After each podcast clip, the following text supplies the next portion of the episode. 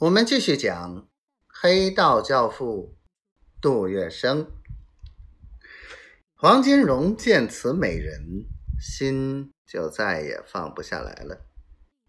老板娘林桂生和黄金荣结婚时，年纪已不太轻，但是她心思缜密，行事练达，为黄金荣出谋划策，立下了汗马功劳。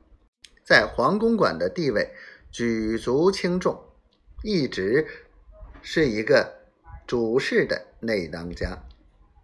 但是黄金荣被林桂生管束的太久了，此时的林桂生早已人老珠黄，再加上黄金荣霸势已成，不思进取，林桂生既已没有什么用处，也就乐得把他踢开。好自由自在的寻欢作乐去。黄金荣心里装上了陆兰春，就整天想着怎么讨好她，以博得美人的芳心。马祥生足智多谋，善于见风使舵，他看出了黄老板的心思。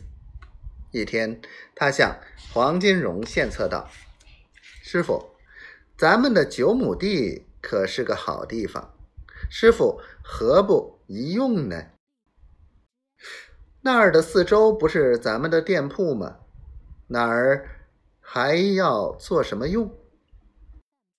师傅，你没想到，原来那是个破老舞台，若拆了，改个新大舞台，就凭那个繁华热闹的街面，生意肯定错不了。修舞台有什么好？费钱费工，没什么意思。黄金荣没有意会到马祥生的意思，不耐烦地说：“我看不用了，师傅。